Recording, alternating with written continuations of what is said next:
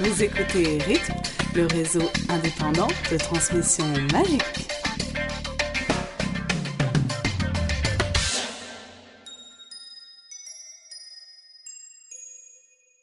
Bonjour à tous et bienvenue sur l'épisode 15 de la radio indépendante à transmission magique.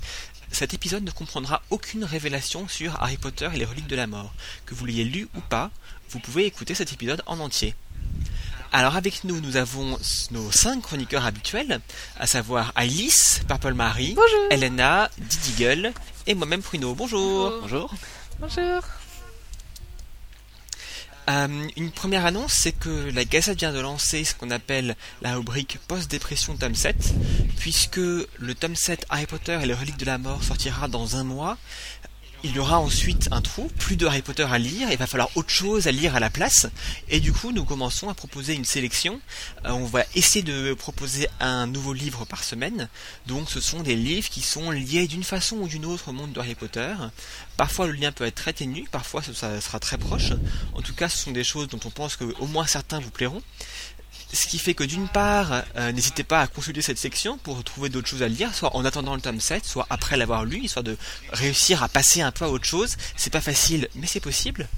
Et puis d'autre part, si vous-même il y a des livres que vous avez lus et qui ont un lien avec Harry Potter, dont vous pensez qu'ils plairaient à d'autres fans de Harry Potter, n'hésitez pas à nous envoyer un bref résumé ou une critique de 3 ou 4 paragraphes que nous publierons avec plaisir. Ou, ou simplement nous indiquer le titre euh, pour nous euh, conseiller ce livre et, euh, et si on a le temps et le courage, on rédigera nous-mêmes la, la fiche de lecture. Mais vous pouvez la faire aussi, c'est- sympa, ça change.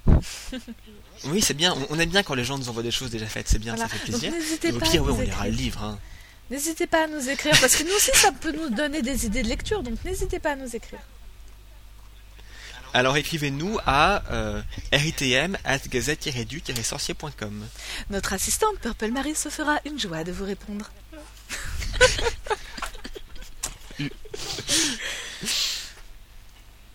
Une deuxième annonce aussi, je pense qu'on Cool. peut annoncer, donc euh, comme il se doit, c'est euh, à savoir que le prochain, dans le prochain podcast se, se tiendra une partie de l'interview euh, réalisée de Gord- euh, Gordon Zola, auteur de 7ème tome d'Harry Potter n'aura pas lieu. Alors, si euh, par bonheur ce podcast sort avant le, le 6 octobre, Mais oui. Oui, oui, il y a des chances. il y a des chances. Dans ce cas-là, donc vous pouvez, euh, bah, c'est la semaine prochaine quand même, un, peu- euh, un peu. Bref, Donc, bref, rendez-vous à Nice.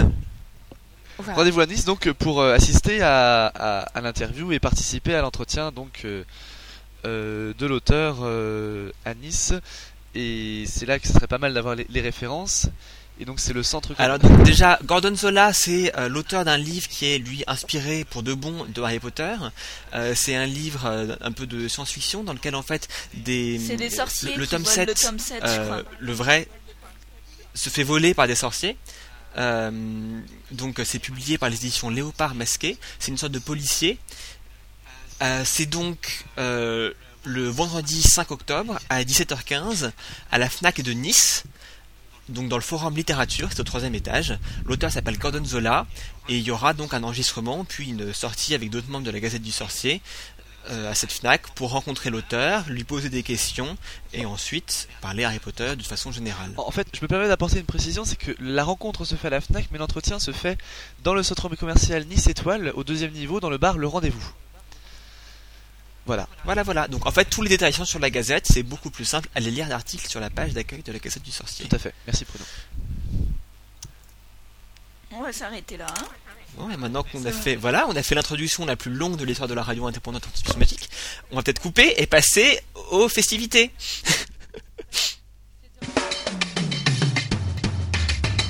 Les documentaires Moldus Bienvenue dans la rubrique des documentaires moldus. Alors, aujourd'hui nous allons parler de l'influence des films par rapport à notre vision des livres. C'est-à-dire, euh, en fait, certains ont lu les livres avant, ils se sont fait une image des personnages, puis ensuite ils ont vu les films, donc ils ont été déçus.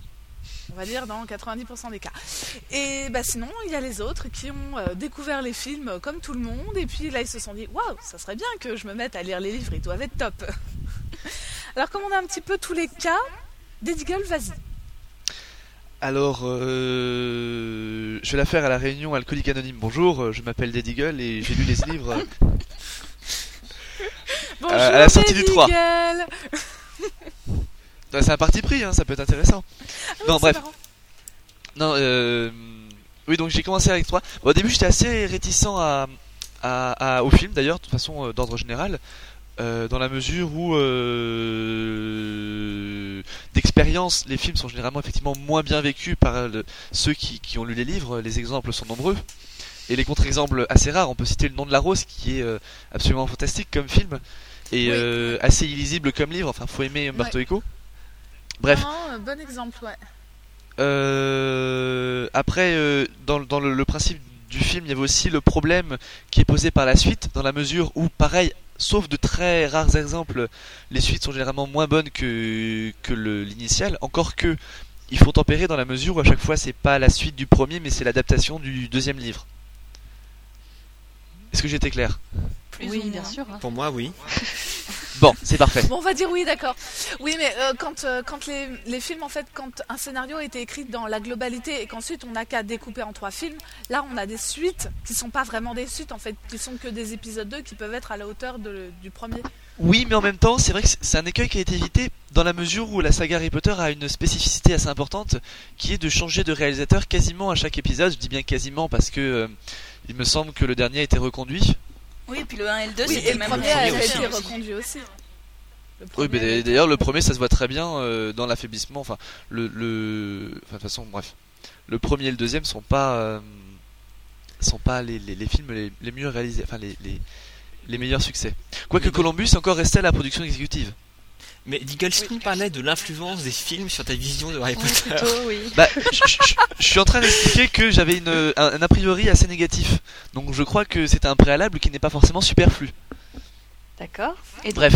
Euh, Et donc, et donc, et donc, euh...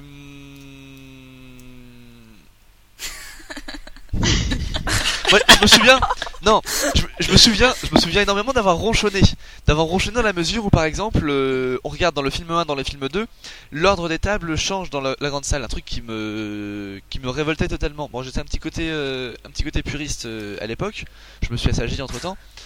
L'ordre des tables change également dans les livres. Oui, Alors, mais je vais te poser une question, ça va peut-être t'aider. Est-ce que quand tu lis les livres, maintenant tu vois Harry, Ron, Hermione comme Daniel Radcliffe, euh, etc. Ou est-ce que tu vois d'autres personnages? C'est un peu ça la question du podcast. là. bah, si je te dis que je les vois pas, ça t'embête Euh, tu te fais pas d'image visuelle Tu les vois pas dans ta tête? quand tu lis le livre. Euh... C'est, c'est dur. Mais en même temps... Non, je les vois pas. Non, c'est ça, c'est ça le pire, c'est que je les vois pas. C'est triste. C'est, c'est, T'as c'est, pas d'image dans ta tête? Mais si, après, c'est vrai que quand, quand, quand je vois McGonagall, c'est, c'est, c'est Maggie Smith, c'est sûr. Uh-huh. Euh... Ah donc voilà, ça t'a influencé. ah oui, bien sûr. Mais de toute manière, ça, ça influence, de même que la couverture nous a influencé. Je pense que je devais voir Harry comme, euh, comme il était dans la couverture du 4 de, Got- de Gotting. D'accord. Voilà, c'est. Je trouve que Harry est magnifique sur celle-là. J'aime pas trop le Harry euh, aux cheveux bouclés de, de du 1. Enfin, il a une espèce de de, de, de touffe à la Jackson 5. Enfin, j'exagère un peu, mais c'est un peu ça. Et donc voilà. Donc euh, oui, j'ai été influencé, mais euh, j'ai tout fait contre. Ok. J'ai influencé mais j'ai lutté. Donc euh, d'accord. Donc Bruno, à toi, vas-y, raconte-nous ta vie. Oui, donc Pruno, 22 ans. Euh, moi, ça fait 2248 jours que je lis Harry Potter. Euh, J'ai donc. euh, Bientôt marié à Ginny, non euh, ouais, moi j'ai lu Harry Potter pour la première fois, donc quelques mois avant que le film ne sorte. J'ai lu les quatre premiers tomes, trois fois de suite. Euh, donc euh, j'étais j'étais bien fan. euh, c'était en fait ma première sortie Harry Potter, c'était la sortie du film 1 que j'avais été voir en avant-première et tout. C'était bien. Euh, alors comme Girl, je dirais pas que j'ai pas d'image dans la tête quand je lis, mais j'ai des images très floues. Et en fait, je pense que c'est un- c'est sans doute dû aussi à l'écriture de J.K. Rowling. Jamais elle décrit vraiment un personnage. Euh, elle dit simplement euh, trois trucs. Donc par exemple Rogue, on sait qu'il a son nez comme ça, ses cheveux graisseux, et puis c'est à peu près tout. Et du coup, C'est vrai souvent, qu'elle nous ennuie pas. euh, c'est des livres pour enfants. Elle nous ennuie pas avec des descriptions à rallonge. voilà, c'est très très rapide. et- Ouais, ouais, c'est vrai. Donc du coup, ça fait que moi j'ai certains aspects pour lesquels j'ai été vraiment influencé par le film, euh, notamment Poudlard vu de dehors par exemple. euh, je pense que c'est même. Je m'étais jamais vraiment posé la question à quoi ressemble Poudlard vu de dehors. Mais il y a d'autres choses. Par exemple, euh, enfin, pour prendre un exemple qui me tient à cœur, Ginny, je la vois pas du tout comme l'actrice dans les films. Euh, elle a une tête très différente, euh, qui ressemble même plutôt sans doute à euh, l'actrice qui joue euh, Lily dans les films en fait. Mais euh, Je suis plus soi. donc je crois que voilà, je crois que pour les personnages, j'ai pas été beaucoup influencé par les films, mais euh, pour les d'une façon générale, les paysages, oui, sauf au ministère en fait. Voilà. Ça, on en parlera après. D'accord. Donc en fait, Ginny a le visage de la femme de ta vie et pas de Bonnie Wright. D'accord. J'ai pas dit ça. Euh, Vas-y, parce Donc que là, ensuite, euh. Voilà, donc euh, bonjour euh, Purple Marie. Euh, J'ai euh, découvert Harry Potter en fait euh, avec le premier film. Tout simplement parce que euh, j'étais abonnée euh, au, au Gaumont de Nantes à l'époque et, euh, et donc j'allais voir tous les films qui sortaient. Euh, et, en fait, bon bah, ça arrêtait pas. Tout le monde en parlait à la télé, euh, tout le monde en parlait partout. Puis je me dis bon, de toute manière, je ne paye pas, alors je vais aller le voir. Comme ça, au moins, je me ferai une idée. Alors j'y vais à reculons. Évidemment, je suis fan du premier film et je me mets à lire le livre dans la Fnac. Et euh, pour citer aucune marque, bien sûr. Et, donc, bon, là, évidemment, j'enchaîne tous les livres et tout. Et c'est vrai qu'en fait, contrairement à mes chers collègues, je suis complètement influencée par les films parce que euh, pour moi, Rogue a évidemment le visage de Alan Rickman. Ouais. Maggie, euh, bah oui, oui. Euh, McGonagall, c'est Maggie Smith. Harry, c'est euh, Daniel Radcliffe. C'est énorme. L'influence, du moins au début. Mais résultat, comme j'ai commencé par le premier film, même en avançant dans les livres, le 4, le 5, Harry, il avait toujours le visage de, de Daniel Radcliffe à 11 ans. en fait, il a mis très longtemps à grandir. Il a fallu au moins attendre le tome 6 pour qu'il grandisse et que je me rende compte qu'il n'avait plus 11 ans. Mais bon, dans les images justement euh, mentales qu'on se fait en lisant le livre, quoi. Mais euh, c'est vrai que Poudlard, direct, enfin moi, c'est une espèce de cathédrale comme ça à l'extérieur et tout. euh, c'est évident. Et, tout le temps, en fait, j'ai eu ces images, ça m'a énormément influencé. Mais bon, au bout d'un moment, on se fait quand même ses propres images parce que comme euh, les films ne suivent pas les livres, et on le sait, alors bon, on va pas revenir là-dessus, mais euh, dans ce cas-là, on se dit Ah oui, mais non, c'est pas comme ça. Et là, ça commence à changer. Évidemment, avec les nouveaux lieux, le ministère, euh, les nouveaux personnages, Slughorn, tout ça, bon, c'est évident qu'on n'a pas encore d'image. Peter Pettigrew, Sirius Black, tous ceux qui arrivent dans le 3, Rémus Lupin, tous ceux qui arrivent dans le 3, il est évident que euh, là on se fait ses propres images parce que j'étais pas encore influencée. Mais le trio, euh, le trio, ça sera toujours Rupert Green, Emma Watson et, euh, et, et Daniel Radcliffe, ça c'est évident. Mais je trouve que c'est pas extrêmement gênant parce que quand on plonge vraiment dans la lecture, eh ben on se détache des films. Mais c'est aussi pour ça que j'aime beaucoup le 1. D'accord. J'aime- Moi, je suis pas une grande. euh, Enfin, voilà, euh, je critique pas autant euh, Chris Columbus que les autres parce que moi, il m'a permis de découvrir Harry Potter. Et contrairement à d'autres, il essayait d'être assez proche du livre, donc finalement, c'était pas mal quand même pour un premier film. Ouais. Voilà, c'était ça. Et donc, donc ensuite là, on passe dans plutôt ceux qui ont euh, vu les films d'abord parce que bah, ils étaient d'abord sortis et qui ont découvert les livres après. Donc pour enchaîner, Elena. Voilà, donc moi je fais partie du groupe de ceux qui ont, euh, ceux qui ont vu le film avant. Donc euh, en fait, moi c'était bah, c'était à Noël, Noël 2005. Donc le livre 5 venait tout juste de sortir et puis donc on était à table pendant le repas de Noël et mon frère avait chopé une maladie, une gastro, enfin je sais pas quoi, donc on l'avait collé sur le fauteuil et il regarde la télé pendant que nous on mange, on boit et tout. Et donc la télé était pas loin en fait, mais euh, j'ai- en fait j'étais plus en train de fêter oui, Noël et tout. Et ben c'était Noël et à ce moment-là donc il passait le film 1 à la télé. Donc mon frère regardait, nous on était à table donc j'ai regardé par morceaux quoi. J'ai vu deux trois morceaux puis je me suis dit tiens c'est c'est pas mal quoi parce que je suis pas allé le voir au cinéma ni rien. Et donc euh, après Noël quand même je me suis quand même euh, décidé à à m'intéresser à peu près à ce sujet parce que j'avais commencé à en entendre parler euh, beaucoup autour de moi. Et j'ai lu par curiosité un peu quelques pages comme ça, puis finalement j'ai acheté toute la série, les quatre tomes. Je les ai avalés en une semaine. Et finalement, et après j'ai regardé donc le film 1 et 2 en DVD qui étaient déjà sortis, je les ai regardés en entier. Et euh, bah, c'est vrai que quand je lisais, j'avais surtout euh, la vision euh, du trio, quoi. Donc, bah, Ron, Harry et Hermione, je les avais celle de, du film 1. Et, mais comme j'avais pas tout vu non plus, il y, a, y a pas mal de personnages aussi que j'avais. Enfin, que je m'étais visionné moi-même, fait une certaine image selon les descriptions. Et euh, c'est vrai que. Voilà quoi. euh, après, euh, tous les personnages ne correspondaient pas tous, quoi, mais c'était surtout le trio, quoi. Par exemple. Oui, parce que ça, même en voyant quelques extraits, bon, tu peux pas les rater, quoi. Et c'est vrai qu'il y a d'autres personnages qu'on voit moins dans le film 1. euh, Là, c'était euh, c'était libre. Ouais, mais je sais pas, par exemple, je sais pas, moi, McGonagall, je la voyais peut-être plus jeune. Euh, je sais pas, Rogue, peut-être plus. euh, je sais pas, le. le- je sais pas, moi, euh, il, il m'a pas botté euh, Rickman dans ce rôle-là, je sais pas. Il a fallu un moment avant que je m'adapte à le voir, quoi. Attention à ce que tu dis, hein, Elena. Je sais pas, j'aurais vu. Tu vas te mettre toutes les CFL et miennes sur le dos. Non, non, à la limite, à la limite, je voyais le personnage de Rogue dans les livres beaucoup plus odieux, quoi. Dans le, dans le film, je vois euh, donc Rogue comme quelqu'un de trop. Euh, je sais pas, je le vois pas assez. euh, Beau. Non, ouais, non, pas qu'il Non, mais soit. c'est vrai que dans le livre, il pourrait être encore plus horrible. Voilà, moi, moi il me ouais. fait Alors pas que- penser à quelqu'un Ouais. d'horrible à, à première vue, quoi. Alors que là, c'est vraiment euh, des cheveux cireux, quasiment le nez crochu et tout, quoi, le teint verdâtre. Un, un vieux sorcier, tu vois, et ça, euh, qui est maladif, qui est amer et tout, alors que quand tu vois Rickman, t'es là, ouais, bon, voilà, quoi. Ouais, c'est le charme d'Alan Rickman et tout, tout ce qui dégage, l'aura énorme, la cape qui fait switch et tout. Donc, Voilà, bon, après, il y a des personnages, je voyais absolument pas comme ça. Mogra, je voyais absolument pas comme ça. Tonks encore moins. euh. Ouais. Il y a juste quelques personnages, oui, et quelques-uns, euh, pas du tout. ouais, ça c'est logique.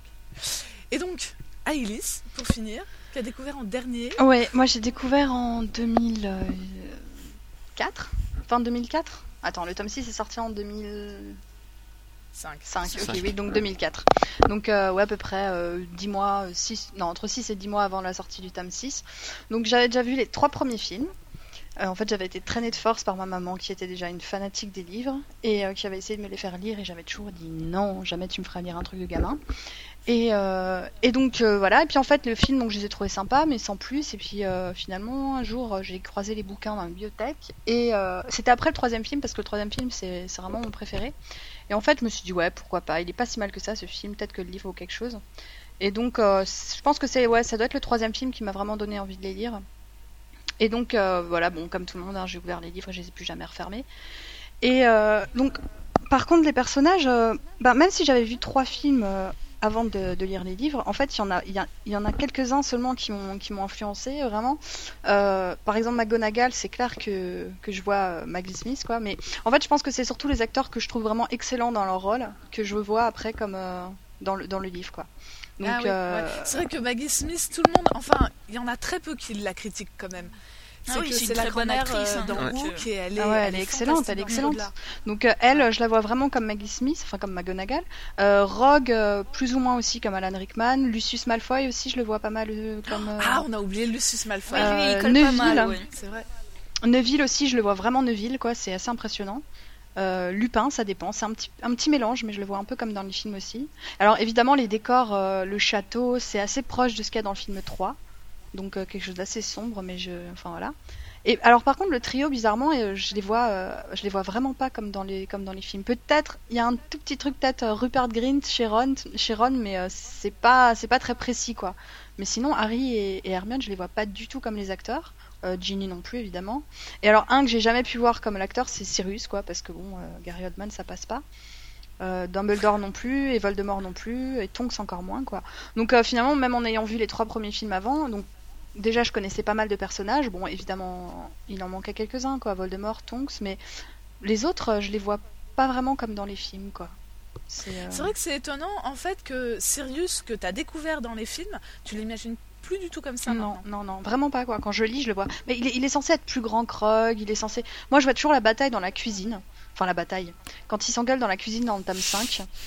Et j'a- J'adore cette scène. Bref. Et donc, euh, elle était pas dans le film finalement, tant mieux, comme ça j'ai vraiment dans la tête. Et, euh, et je sais pas, si Sirius il est décrit comme étant plus grand que, que Snape. euh, je sais pas, il était super beau et tout. Enfin, ça correspond pas quoi à Gary Oldman. Bon, c'est pas pour dire qu'il est pas beau, mais donc euh, non. En fait, bizarrement, ça m'a pas tellement influencé que ça.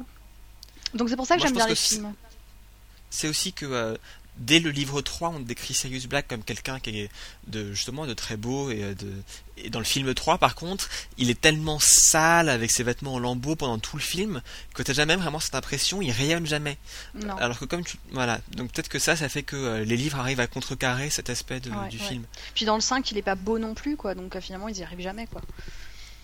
Il n'y arrive jamais. Non, mais je veux dire, Oh non, il est classe. il ressemble pas à Sirius des livres quoi. Donc euh, non, moi je suis pas tellement influencée que ça, mais euh, C'est surtout que Sirius devrait être beaucoup moins vieux. Je suis désolée parce que normalement, euh, il a été enfermé Bah, à quel âge? Aussi, Il doit hein. avoir quoi? 22 ans? 22 ans? Ouais, bah il approche 12, de la quarantaine normalement. 12, Ouais, il a 40 ans. À peine, à peine 40 ans. Et attends, il Rogue aussi, il a 60. 60 ans, Alan Rickman, mais pourtant lui il me dérange pas, tu vois. Ah ouais, non, non, mais c'est différent. c'est différent. C'est Laura à Alan En même temps, Sirius, il a, il a passé 22 ans, mais à Azkaban, donc c'est des conditions assez effroyables qui lui ont buriné le. le... Ouais. Ah ouais. Mais bon, il a quand même, il est quand même censé avoir des, des, des, des moments où ouais, où il, est- il illumine quoi. Il, je sais pas. Enfin, ça correspond pas à mon image de, de, ce- de- des livres quoi. Donc euh, voilà. Finalement, moi j'aime bien les films parce que, étant donné que ça influe pas tellement ma vision des livres, ça me dérange pas de, de les voir, de les revoir. Euh, mais c'est vrai qu'avant d'aller voir le film 5, je me disais bon, faut, faut que quand j'ai relu le tome 5, je, relu le tome 5, je me suis dit bon, comment tu la vois cette scène? Parce que après tu vas être complètement pollué. Et en fait non quoi, je l'ai depuis relu et euh, et ça me Mais tu sais qu'en fait, moi j'ai fait pareil. C'est euh, après avoir vu, euh, je sais pas, le 3 ou le 4, les films, et ben quand je me suis replongée dans les livres après, parce que oui, dès qu'il y a un livre qui sort, je les relis tous. Donc je me replonge dedans, et là je fais, non, non, attends, t'es en train de, de voir les images. Concrètement, qu'est-ce que t'es en train de lire et, et à quoi ça ressemble?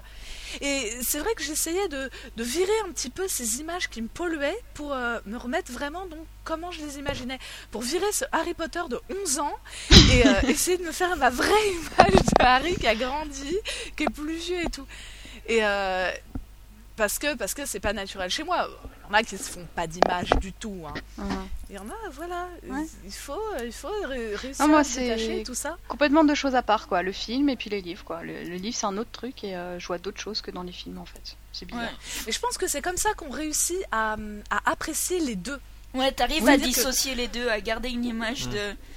Je sais que moi, quand je dessine à partir d'un d'un extrait, de- donc d'un livre ou tout ça, j'essaye donc de dissocier des films à faire. euh, ouais, mais non, à garder l'image que j'ai gardée enfin, dans la lecture, pendant la lecture, et Mhm. d'oublier tous les films, quoi. Et de vraiment. Et à la limite, je retourne dans les anciens livres et tout, pour rechercher les descriptions correctes et tout, et pour vraiment me faire à l'idée du personnage comme l'a décrit euh, J.K. Rowling et pas comme l'a fait tel ou tel réalisateur, quoi.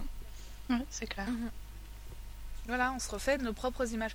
Et donc, euh, c'est vrai que c'est comme ça, en se détachant bien, en séparant bien les deux, qu'on peut apprécier les livres. Parce que c'est vrai qu'il y a beaucoup de gens qui critiquent énormément les films. Oui, ça c'est nul, machin, il joue, d'accord, oui, c'est nul. C'est pas le Dumbledore que j'imaginais. Bah oui, c'est pas le Dumbledore qu'on imaginait. Et alors? Ouais, on les voit Et tous alors différents, Eh ben, quoi. Il est différent. c'est Mais, pas euh, grave. Mais oui, Encore une petite chose, mais par exemple, les personnages qu'on n'a pas encore vus, genre, euh, enfin, qu'on qu'on verra pas, hein, genre Modingus, euh, genre euh, Slughorn, qu'on n'a pas encore vu, euh, Mhm. ils, ont, ils sont aussi précis dans ma tête que des personnages qu'on a vus dans les films, quoi. Donc c'est. Je pense que c'est vraiment deux choses, euh, deux choses complètement à part, quoi, les films et les livres. Enfin, en tout cas pour moi, quoi. Et c'est comme ça que, bon, toi évidemment, t'as as moins, euh, moins de chances d'être déçu par les, par les livres, non, par les films, parce que t'as commencé par les films. Voilà. Donc c'est vrai que quand on commence par un film, on est rarement déçu du livre, alors que l'inverse, c'est beaucoup plus Oui, c'est clair. fréquent. Voilà, c'est sûr. Mais, euh, mais je, mais c'est ouais, vrai je trouve que ça quand même intéressant qu'il y ait beaucoup. Il y avait déjà une communauté de fans assez importante au moment où le premier film est sorti, et la grande majorité des fans, même s'ils disent ouais j'aime pas tel aspect du film et tout, ils vont systématiquement voir les films, ils vont les revoir, ils Eh les oui. achètent en DVD, ils analysent les bonus, ils cherchent les, les scènes coupées, etc. Donc ces, ces fans des livres sont quand même quelque part fans des films, même s'ils les critiquent. Mais oui, mais Et ça, ça, c'est c'est parce quand même qu'on une peut réussite. jamais avoir assez de Harry Potter, quoi. Bah c'est pas le cas pour toutes les adaptations quand même. Non hein. mais c'est parce qu'après t'as un truc que tu retrouves dans les dans les films et que recherchent absolument tous les fans de Harry Potter, donc nous y compris euh, les détails. à travers à travers tout ce qu'on fait, voilà. c'est l'univers. C'est Ouais, que l'avantage euh, incomparable euh, des, des, des films, c'est d'être visuellement plongé dans l'univers. Et je crois que l'univers d'Harry Potter est dans tous les films le grand personnage euh, constant, plus ou moins développé, suivant les réalisateurs et suivant leur volonté. Mais euh, le grand gagnant. ça va être ça va être le château pour certaines scènes ça va être par exemple le chaudron baveur moi chaudron baveur dans le 3 je l'ai trouvé fantastique et c'est vrai que maintenant j'ai tendance à voir non en fait j'ai toujours ma vision euh, du 1 du chaudron baveur du 1 forcément parce que j'ai commencé par le film mais c'est vrai qu'en fait le chaudron baveur du 3 est top parce que il y a tout cet univers avec la cuillère qui tourne toute seule avec les chaises qui Mhm. se remettent Mhm. avec tout ça et c'est vrai que euh, on, on reste dans l'univers et c'est rarement ce côté-là que les fans critiquent. Ça va plus être les, ça va plus être les performances d'acteurs et bon certains. Et les coupures dans les livres, quoi, évidemment. Mm. Oui. Mais bon, ça, Oui, bah ça c'est vrai que c'est euh, c'est- obligé quoi. Mais ça va être rarement euh, donc ouais un des personnages principaux en fait qui est qui est euh, l'univers, les décors, tout ça. Après, ce qu'on voit, c'est qu'il y a énormément de. Il y a, des fois, l'univers est, est- dire, est approprié carrément par les réalisateurs. Donc, euh, Alice parlait du, du, numéro 3. C'est vrai que personnellement, je- il y a une remarque qui m'a marqué. Euh, c'est Rowling qui disait à propos du numéro 3 que la petite tête dans le Magicobus, la, la Oui, tête de Givaro, c'est une idée qu'elle aurait aimé avoir. Et c'est- je- je, Mm. Oui. je trouve que cette scène-là est- est absolument euh, représentative de ce pourquoi j'apprécie plus que tout autre euh, le film 3, à savoir que il a été euh, le film 3 c'est un film qui a été transposé, non, adapté et non pas transposé. Et les films 1 Ouais, et 2, c'est pas du vulgaire papier collé quoi. voilà, c'est ça. Euh, Ah, J'aurais ouais. dit la même chose du y a des 5, tu vois, quoi, moi. ouais. Euh, Oui, et le 5 aussi, je suis d'accord. Le Oui. 5 il Dans- rentre dans dans le la 5 même. aussi. euh, ouais. mais Dans moins. le 5 aussi, mais plus au, au niveau du, du. Moi je trouve du scénario, du dialogue quoi. Les, les petits bonus Ouais, qu'on retrouve dans les comme dialogues ça. ouais. et euh, ouais. Dans, dans le 3 c'est plus visuel et dans le 5 c'est plus euh, au niveau des dialogues et tout quoi. Mais les dialogues, c'est limite un copier-coller du livre quand même dans le 5. Hein. Mais c'est mais Oui. Mais je trouve qu'il est ouais, il est il Mais est ça comme le rajoute 3 un pour plus moi quoi. justement. Après, toujours pour parler de, de, de l'univers, il y a, il y a aussi pareil au moment, où- un moment où on voit que l'univers prend son essor et devient un caractère euh, euh, d'un point de vue principal. Je crois que c'est à partir du 3 où euh, ils expliquent ça dans les, dans les bonus de- d'un DVD, d'un DVD. Je pense que c'est le 3 justement. Peut-être le 4. Bref, euh, qui, qui, dans les deux, dans les premiers films, ils, ils ont commencé par créer. Ils étaient pressés par le temps quelque part, mais ils ont commencé par créer les, les univers, les, les pièces. Donc on a l'infirmerie, on a euh, la grande salle, on a le dortoir, et que ce qui est fantastique, c'est dans le dans le dans le dans le 3 ou le 4, je ne sais plus, ils ont euh, donné une cohérence à l'ensemble.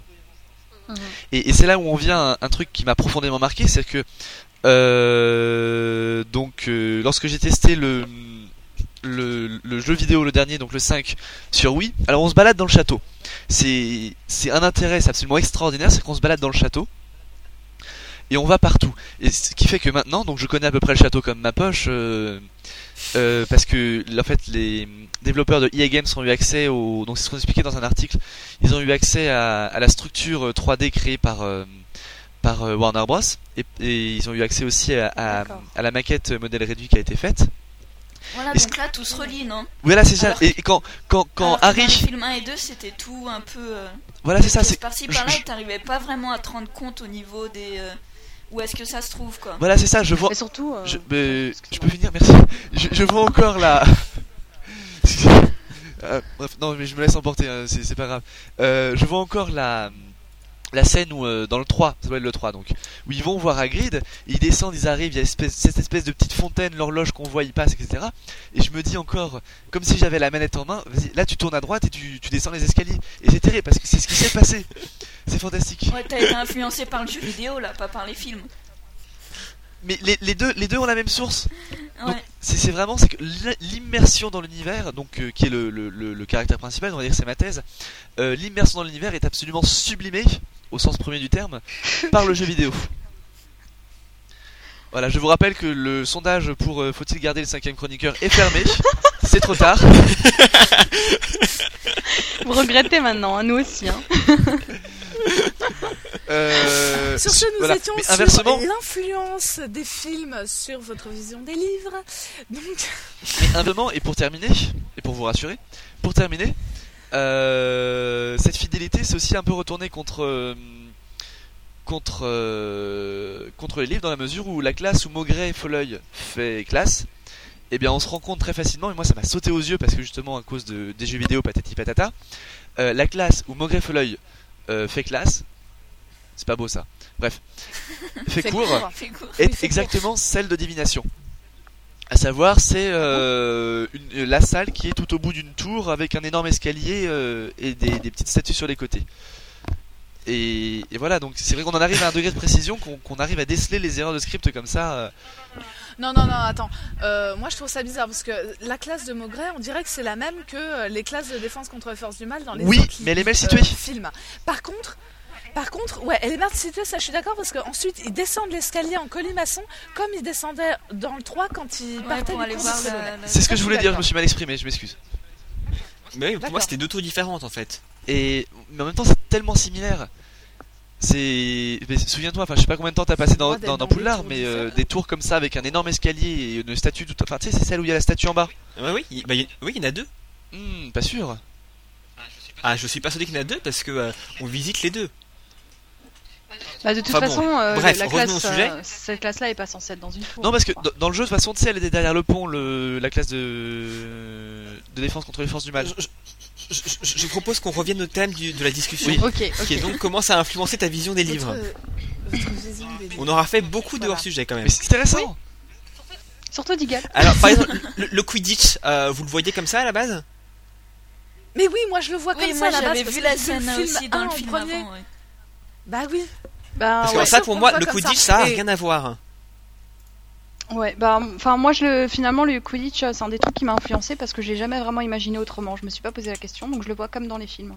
Moi aussi. hein. Voilà. Et franchement, faut dire que le Quidditch, il est vachement bien fait dans les films, surtout dans le premier. Il nous explique bien et tout. Je veux dire, on a un cours par Olivier Dubois qui nous explique fantastiquement Et son col roulé. Avec son col roulé là.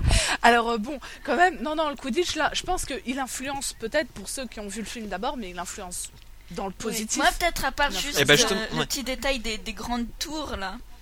Parce que c'est des tours euh, qui leur servent de gradins et tout. Enfin, ils, se- ils se retrouvent dans Ah les oui. tours. Euh, c'est vrai que c'est pas expliqué dans le livre.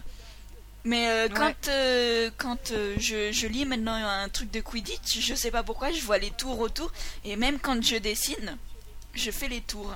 Alors que. Ouais, bon, je vrai. fais des gradins Alors que- autour et des tours aussi. Enfin, je rajoute, je- je- j'enjolive le tout. Mais euh, c'est vrai qu'il y a des tours maintenant dans mes gradins. Il y a pourtant, dans mes- il y a pourtant une remarque Ah, absolument. oui, Excuse-moi. Non, c'est bon. Il y a pourtant une remarque absolument terrible et euh, en même temps c'est c'est une des qualités qu'on va trouver disons de d'adaptation du film 1 à savoir que dans le Quidditch à travers les âges donc euh, il est pourtant écrit que euh, la balle le soifle ne doit pas dépasser euh, la verticale de la ligne du terrain donc qui est un ovale comme un ballon de rugby c'est la coupe du monde de rugby des Moldus. Hein, voilà c'est petit petite transition et, et donc c'est vrai que d'une part ces, ces acrobaties à euh, je passe derrière, je passe devant, je monte, je tire, euh, attention tu vas te prendre un, un cognard dans la figure, ça aurait été, ça aurait rendu bien moins, l'impression visuelle aurait été bien moins forte si ça avait été dans l'air, dans le vide, que à euh, slalomer entre des tours, même si euh, stricto sensu c'est c'est pas légal. Ils ont pas le droit. Ouais, mais bon, ça, on va dire que c'est encore une erreur de script, quoi. Euh, Je veux dire, on- on Ouais, va moi, je trouve que visuellement, le Quidditch, c'est très impressionnant, c'est très beau à voir, mais ça correspond. Là, chaque détail correspond euh, pas du tout à l'image que je me faisais, que ce soit les balles, que ce soit la disposition du terrain, que ce soit comment les joueurs évoluent, que ce soit euh, comment les même euh, co- comment les poteaux sont, etc. Rien n'a rien à voir. Donc, Mais je tu trouve le ça vois joli, toujours. mais après. Tu le vois comment Et ça, pour le coup- Attends, les trois poteaux. Et ça, les je continue à le voir comme avant, je continue à les voir voler beaucoup plus bas, à les voir. En fait, je vois- je- mon truc à moi, c'est beaucoup moins impressionnant que ce qu'il y a Ah, dans le alors- film. Alors qu'à l'inverse, Pour moi, c'est pas des sportifs de haut niveau. je suis d'accord avec Pruno, En fait, sauf que moi j'ai adopté la, la, la technique, euh, la, la, la- l'impression euh, du film. Parce que je trouvais ça rendait mieux. C'est plus spectaculaire. Ouais, ça rendait mieux, donc euh, voilà. Ouais, En lisant, tu t'en prends les films, ils ont fait les choses en plus. Ouais, Moi, ça, je continue. à- Enfin, j'ai toujours fait comme dans les films. Alors qu'effectivement, je pense que Pruno, effectivement, bah, tu voyais aussi euh, les trois anneaux, mais euh, sur un même niveau, et non pas euh, décalés comme ils sont. Oui, Euh, ça, des, gradins plus euh, standards, type euh, gradins euh, normaux de, de foot ou de, de basket. foot. euh, Et puis même, je les voyais pas tous zigzaguer dans ces sens-là, avec la, la balle que t'arrives même pas à suivre, avec euh, le ces cognards qui ont l'air tellement violents et méchants. Oh, ça bon, si Voilà. Oui, mais ça, c'est le cinéma qui rend ça. Le Ah bah oui, bien sûr, mais ça. mais c'est ça qu'on parle Parce que dans ta tête, ça va pas entre le aussi vite, cinéma et les livres, non Ouais, mais dans ta tête, euh, ça va pas aussi vite en fait. Et c'est ça, euh, enfin voilà, c'est tout, mais euh, ils, se sont, ils se sont permis parce qu'ils avaient les moyens de voir les choses en plus Il y a un truc qu'ils auraient pu garder en revanche, c'est, euh, il est bien spécifié toujours donc dans le Quidditch travers les âges, donc si vous n'avez pas lu le Quidditch travers les âges, procurez-les-vous. Euh, c'est extrêmement intéressant, c'est que normalement le Swafle est ensorcelé pour tomber dans l'air comme un corps tomberait dans l'eau. C'est-à-dire Euh, au Ah, ralenti, donc ouais. il au ralenti, ça aurait pu être rigolo ça, le, côté de tiens vas-y euh, je la lâche et ça tombe tout doucement et c'en a un autre qui récupère en dessous, ça aurait pu faire des scènes assez rigolotes. Parce que là, ça a l'air de. Là ça tombe vite, comme, hein. euh, comme, comme, euh, comme, euh, comme ça tombe, normalement. Hmm. Oui, comme un Avec la gravité Donc on est tous très influencés par les films en fait. non, non, Hailey c'est moins influencé que nous quelque part, mais euh, Mais pas en ce qui concerne le Quidditch, non, je suis complètement influencée, ouais. non, pas encore. Donc Pas dans Quidditch, tout, ouais. pas dans tout. Pas dans tout. Ouais, En on fait, a tous été influencés par des choses très différentes, c'est ça qui est marrant en fait. Ouais, finalement, c'est pas mal. Voilà. Donc c'était notre influence euh, des films par rapport à la vision des livres qu'on avait.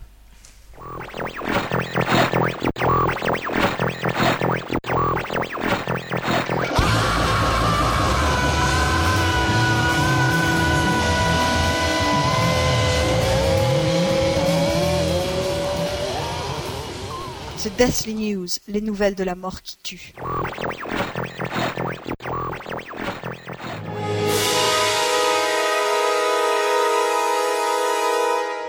Deathly News spécial Deathly Hallows. Nous avons enfin établi la liste des morts au cours de la bataille des Deathly Hallows.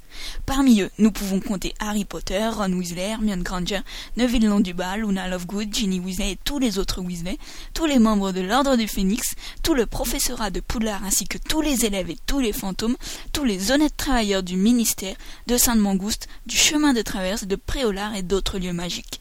Sans oublier Lord Voldemort et tous ses mange-morts. En bref, une hécatombe.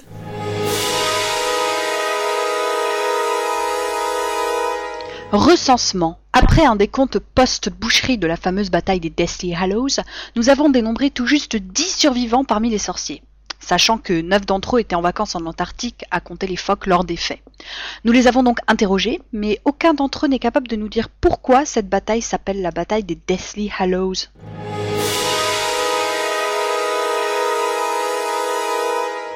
Pub. L'Angleterre, une terre à vendre. Vous êtes un mage noir ou un malveillant potentat? Installez-vous en Angleterre. Commencez votre nouveau règne sur un pays déjà ravagé. Les gens ne verront pas la différence. L'Angleterre, une nouvelle terre, une nouvelle ère. Annonce Le petit Nigel a perdu les clés de sa maison au cours de la bataille des Deathly Hallows. Si vous les retrouvez, priez de les ramener au plus vite au poste de contrôle du ministère. Merci.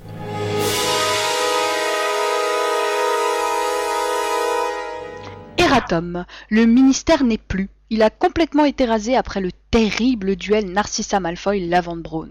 À l'origine de ce duel, une discorde sur une lotion capillaire. Vous êtes donc prié de ramener les clés du petit Nigel à l'accueil de Sainte-Mangouste. Merci.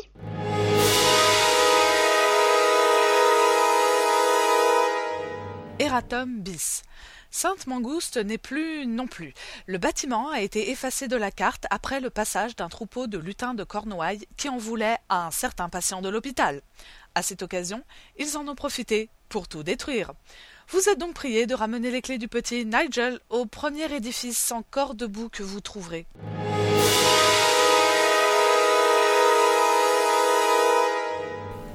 On se retrouve bientôt pour encore plus de scoops.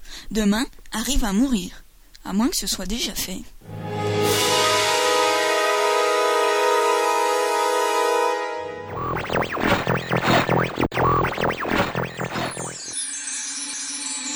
La faculté de magicologie. Comme nous avons lu le tome 7 et que nous faisons un épisode sans révélation, la rubrique théorie est remplacée par une rubrique magicologie. Et nous allons donc discuter des moyens de communication chez les sorciers, en commençant par ce moyen qu'ils utilisent quasiment quotidiennement, c'est donc la poste par hibou. Alors, Merci pour le jingle. Merci Elena. Euh, ce qui est assez rigolo, c'est quand on voit euh, à, à Préolard que euh, y a certaines euh, comment dire caractéristiques de la poste moldue qui ont été reprises par euh, par la poste sorcière. Moi, euh, quelque chose qui m'a fait énormément rigoler quand j'ai lu euh, le passage dans le livre, c'est euh, de voir qu'il y avait des, des, des hiboux euh, express et des hiboux tariflants, qu'il y avait des hiboux pour les étrangers, enfin c'est pour, pour, euh, pour l'envoi à l'étranger. Oui, puis il y avait les rigolo. hiboux toujours prêts aussi, les scootibous. Moi j'étais morte de rire pour les scootibous quand même. hein. Et t'as l'impression qu'on peut presque faire de la philatélie et genre collectionner, euh, si ce n'est les oiseaux, au moins les plumes des oiseaux qui viennent te déposer ton courrier ou quelque chose comme ça? Moi, je sais pas, tu, Parce que euh, tu fais comme Ah, la famille Black, tu les empailles, euh, Ouais. tu mets la tête.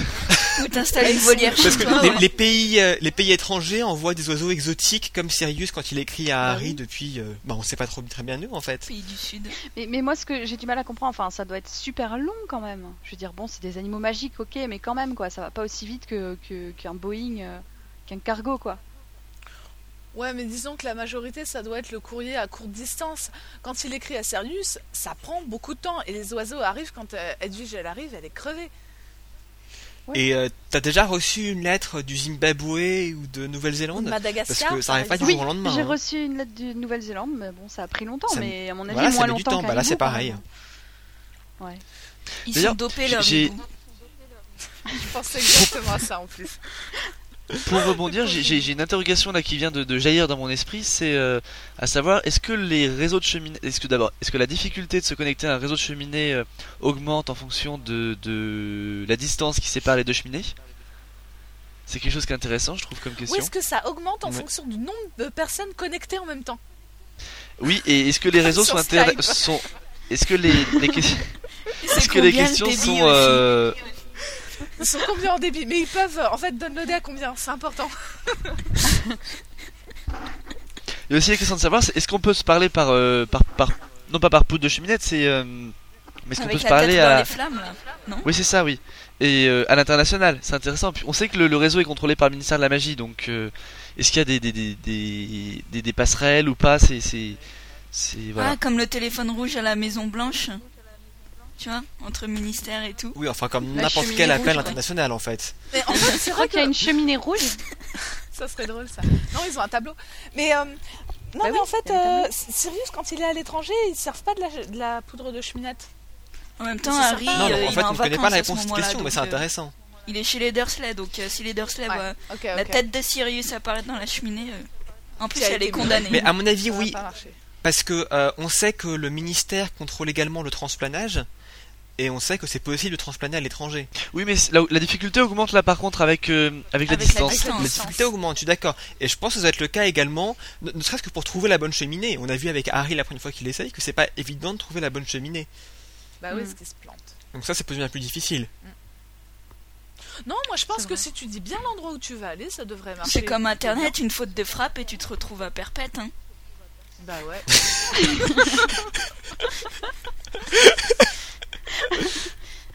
non, mais je pense Non, mais que sinon- si t'as la bonne adresse, ça devrait fonctionner. Sinon, pour parler des tableaux aussi, euh, alors c'est pratique ça, c'est rapide et tout, mais en même temps, euh, enfin, faut faire confiance aussi aux tableaux quoi, parce que si Dumbledore il veut envoyer un message à je sais pas qui euh, et il utilise le tableau d'un des d'un des euh, anciens directeurs de Poudlard, enfin je sais pas, hein, le message il peut être à moitié que- mangé. Oui, c'est vrai, il y a- y, toujours le problème de l'allégeance du tableau. Ouais, Mm. le, fi- le Phineas Nigelus, euh, moi je m'en mêle, je- enfin je m'en méfierais quand même. hein. Mais alors, déjà, je sais pas si c'est le cas de tous les tableaux ou si c'est propre aux tableaux qui sont dans le bureau du directeur de Poudlard. Bah, je pense que, pas- étant donné qu'il y a que les, les- les grands sorciers qui ont eu le- qui ont des tableaux à différents endroits, ça doit être surtout les, les directeurs quoi. Il doit pas y avoir beaucoup plus que. que Oui, mais directeurs. regarde par exemple le tableau qu'il y a dans le bureau du ministre, Moldu, je parle. Là, c'est Ah un oui. mec. Bon, alors ça a l'air plutôt d'être un majordome ou quelque chose comme ça, genre machin, euh, le euh, le ministre de la magie va vous parler et tout.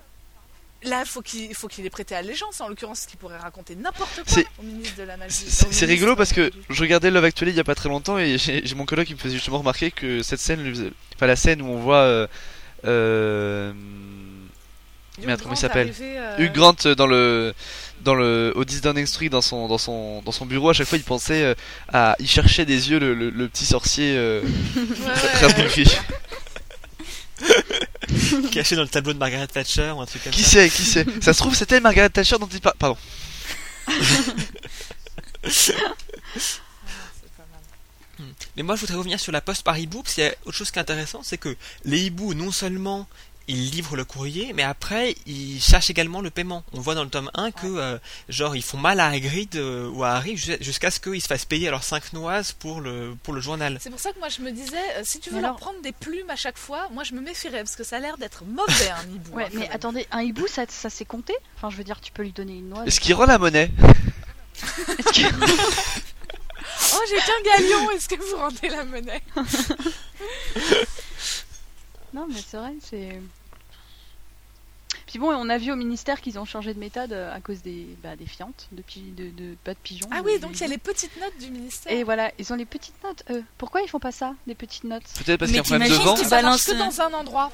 Ouais, parce que si tu balances ça en plein pays, enfin en plein plein pays avec la météo et tout, et que t'as écrit à l'encre, euh, bah soit avec le vent, soit il dérive et il, il repart euh, à l'autre bout du monde, soit ouais tu te retrouves avec euh, un papier euh, complètement euh, foutu à la fin, quoi.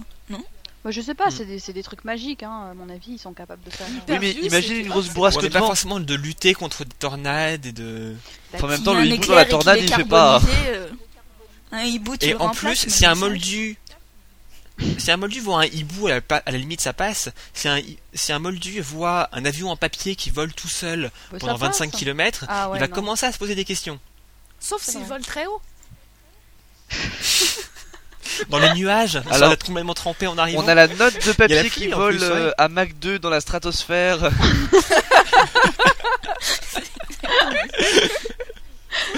Non, c'est pas mal. Non, mais euh, ceci dit, je pense que ça marche que dans les endroits clos. Elles sont ensorcelées pour un endroit fermé, le ministère, Sainte-Mangouste. Tiens, Ouais, d'ailleurs, on non, sait pas ça- comment ils communiquent Sainte-Mangouste. C'est évident qu'ils communiquent aussi. Mm. On sait pas trop comment. Puis il y, a la ma- il y a le marque des ténèbres aussi. Ouais, c'est ce que j'allais dire, c'est que ce qui est intéressant, c'est que c'est possible également d'inventer des nouvelles, euh, des nouveaux moyens de communication. Donc que ce soit la marque des ténèbres chez les mange-morts, Le les faux galions que Hermione fait pour l'armée de Dumbledore, Ou ou, les encore les Patronus. Patronus inven- inventés pour l'ordre du Phénix. Donc chaque organisation a sa propre méthode de communication qui lui est propre et qui a été inventée par, disons, la personne la plus intelligente de l'organisation. Comment ça, comment ça les. Patronus pour, euh, pour l'ordre du Phénix? Pardon? Pardon? Non, non, je, je, je, je m'interroge sur ton interprétation de- du Patronus en fait. Ah, ça a été confirmé par J.K. Ouais. Rowling que les, les membres de l'ordre utilisent les Patronus pour communiquer entre eux. Oui, mais euh, c'est le caractère exclusif euh, du, de l'utilisation par le groupe qui me qui me qui me m'interpelle, comme on dit. Ah, est-ce qu'il y a que Bah, ça a été inventé par Dumbledore pour l'ordre, en tout cas. Ok. Si, ouais, il me semble que, ouais, il me semble que ça a été dit ça. C'est J.K. Rowling a dit que ça avait été inventé pour l'ordre. Bon, bah d'accord, j'ai pas lu la bonne interview. Sur son site, en fait. Voilà, relis son site Qu'est-ce qu'il y a d'autre comme En moyen entier, de communication ce soir. Bah, il y a quand même euh, le, le miroir à double. Double sens. Enfin, le miroir de Sirius que, que Sirius donne à, donne à Harry. Ouais, mais ça c'est un, une, enfin c'est unique a priori quoi. Oui, c'est Ouais. que entre deux personnes, c'est pas un moyen de communication général, quoi. Bah, après, il y a des. Enfin, comme. Je sais pas si on peut ça de la communication, mais il y a les journaux quand même. Par exemple, la, RTM. Les journaux, et tu me dis la La RTM Gazette, Oui, enfin, la radio, quoi. le chicaneur. Le chicaneur. Voilà. Mais ils ont pas l'air d'avoir des tonnes de journaux quoi. Parce que franchement entre le chicaneur euh, qui a priori euh, publie que euh, des choses assez extravagantes et la Gazette euh, qui a priori est un petit peu. Il y a le sorcier du soir. Et le sorcier du dimanche. sorcier Ouais, du le sorcier du dimanche. Ah bon? Ouais, ouais, ouais. Ouais, ouais. Ouais. Ah oui, ah oui, d'accord, oui, mais c'est toujours la Gazette, non? Ah non, non, non. Euh, Il y a. Alors, Transfiguration Today, je sais pas ce que ça donne en, en français. Transfiguration, euh, Ah sais oui, Euh, oui, quoi là. Ah voilà, oui, c'est il y a euh, en choisir fait. son balai là. Oui, Sorcier Le hebdo. il y a les sorcières hebdo, il y a tous les tous les livres cités, euh, les stations dans les dans les euh, livres dérivés, les animaux fantastiques. et- Ouais. Ah, J'en ai un sous la main. Non, mais d'un autre côté, ils ont moins d'hebdomadaires ou de quotidiens. C'est aussi parce qu'ils sont moins nombreux. En même Bon, temps, ouais. Mais bon, c'est ça fait, ouais, mais il y a quand même moins de variété, quoi, je veux dire. Ouais, j'ai Ballet Magazine aussi. Pas les magazines. Ouais, voilà, c'est ça. Ballet Magazine. c'est- Ah oui, balai c'est, magazine, pas euh, choisir oui, son peux- Après, on a les on a les, les, les maisons d'édition, donc euh, Wizard Books, donc pour le Obscurus. et Obscurus pour euh, les animaux fantastiques. Ouais. Ah oui. J'adore ce livre d'ailleurs. J'aimerais bien qu'elle en fasse d'autres parce que. euh, Ouais. Et euh, voilà. Et enfin, alors que moi une communication que me signale l'encyclopédie Harry Potter, c'est, euh, je sais pas vraiment si vous voulez le compter, mais il y a le fait que euh, il y a de la communication automatique quelque part. Donc d'une part, quand un enfant sorcier est né à Poudlard, quelque part ça communique de façon à ce que à les prévenir et que 11 ans plus tard, on lui envoie la lettre d'acceptation à Poudlard. Ah, ah bah alors là, c'est- Et d'autre part, le ministère a une façon ou une autre de détecter la magie euh, chez les jeunes, ce qui est quelque part de la communication aussi. alors en fait, ils ont ils ont un traceur qu'ils injectent dans le cou. Ah non, je confonds, ça c'est Heroes. Ils font des tests. Non, non, mais tout ça, c'est une histoire. Mais c'est une histoire de médiclorien, bien sûr. Non. Oh, ah non, pas les midi-chloriens. Non, pas taper, pas taper. C'est le dernier film en VF que j'ai jamais vu celui-là d'ailleurs. Tellement c'était mal doublé. Bref. Euh... En revanche, en ce qui concerne euh, Poudlard, euh, J.K. Rowling a déjà répondu dans- en disant que il y avait un registre où s'inscrivaient automatiquement les noms des enfants à leur naissance. euh, euh, Ouais, mais c'est une forme de communication, c'est ça que je voulais dire. Oui, mais alors, bon, désolé de. Je suis pas d'accord. un petit- Enfin, excuse-moi, tu veux peut-être continuer, Purple? Non, non, c'était juste un petit aparté. En fait, c'est euh, par exemple euh, l'oncle de Neuville s'est beaucoup interrogé, disant est-ce que son fils euh, avait des pouvoirs, enfin était un sorcier ou pas? Et en Son fait, euh, s'il était inscrit à sa naissance, et ben, il aurait pu demander carrément au registre de Poudlard. Il aurait fait une demande. Bah, Et ça que mon Si fils ça se trouve, c'est secret Mais je sais pas s'ils savent, c'est-à-dire qu'ils ont à mon avis, euh, ben déjà, les... si un enfant naît de parents sorciers, euh, il y a des bonnes chances pour qu'il soit sorcier, donc il est inscrit automatiquement. Après que ce soit un... Après qu'il soit... euh, Mais je pense que c'est magique tout ça. hein. Pu- Purple, je pense que concernant euh, à savoir, j'imaginerais très bien euh, Rowling en disant euh, oui, c'est écrit dans le livre, mais euh, on peut tourner la nouvelle page tous les ans, euh, genre de trucs comme ça, tu vois. Ouais, ouais, ouais.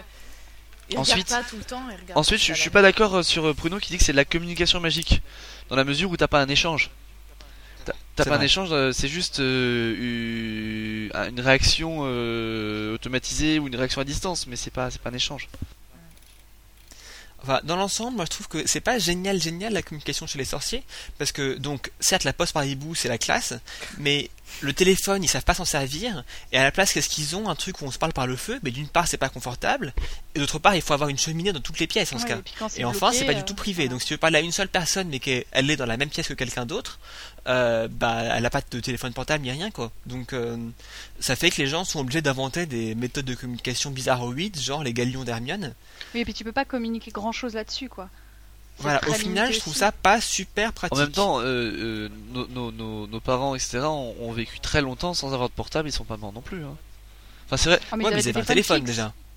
Oui, mais Ouais, mais ce ça que fait je veux dire, c'est que- société arriérée, quoi. Ça fait société du 19e. Où il n'y a, pas- Mais- a des téléphones partout, c'est pas confortable parce que c'est dans l'entrée. Bon, à côté de ça, ils peuvent transplaner, ce qui est quand même pas Mais mal. il y a un Ouais, petit côté arriéré. Il y, a, un petit côté arriéré de toute façon dans Harry Potter qui, qui, qui donne un, un charme suranné à Oui, l'ensemble c'est le petit de côté l'univers. moyenâgeux euh, de l'histoire, bah oui, bien sûr. Mais à côté de ça, ils ont les pas dans les mêmes moyens, mais ils ont les mêmes problèmes d'écoute par euh, un gouvernement. Mhm. C'est la petite Ouais. théorie du complot. Mais, euh, échelon. euh, Voilà quoi. Nous, enfin, dans le monde moldu, la question se pose, et en fait, dans le monde sorcier aussi, quoi. Ça, c'est bien transposé, par contre. Mhm, mhm. Big Brother is watching you. Yes.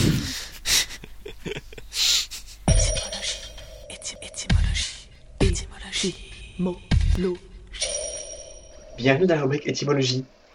Nous approchons de la fin de la série sur les professeurs de Poudlard, mais il en reste un de taille, Rubeus Hagrid, garde-chasse et également professeur de soins aux créatures magiques à partir du tome 3.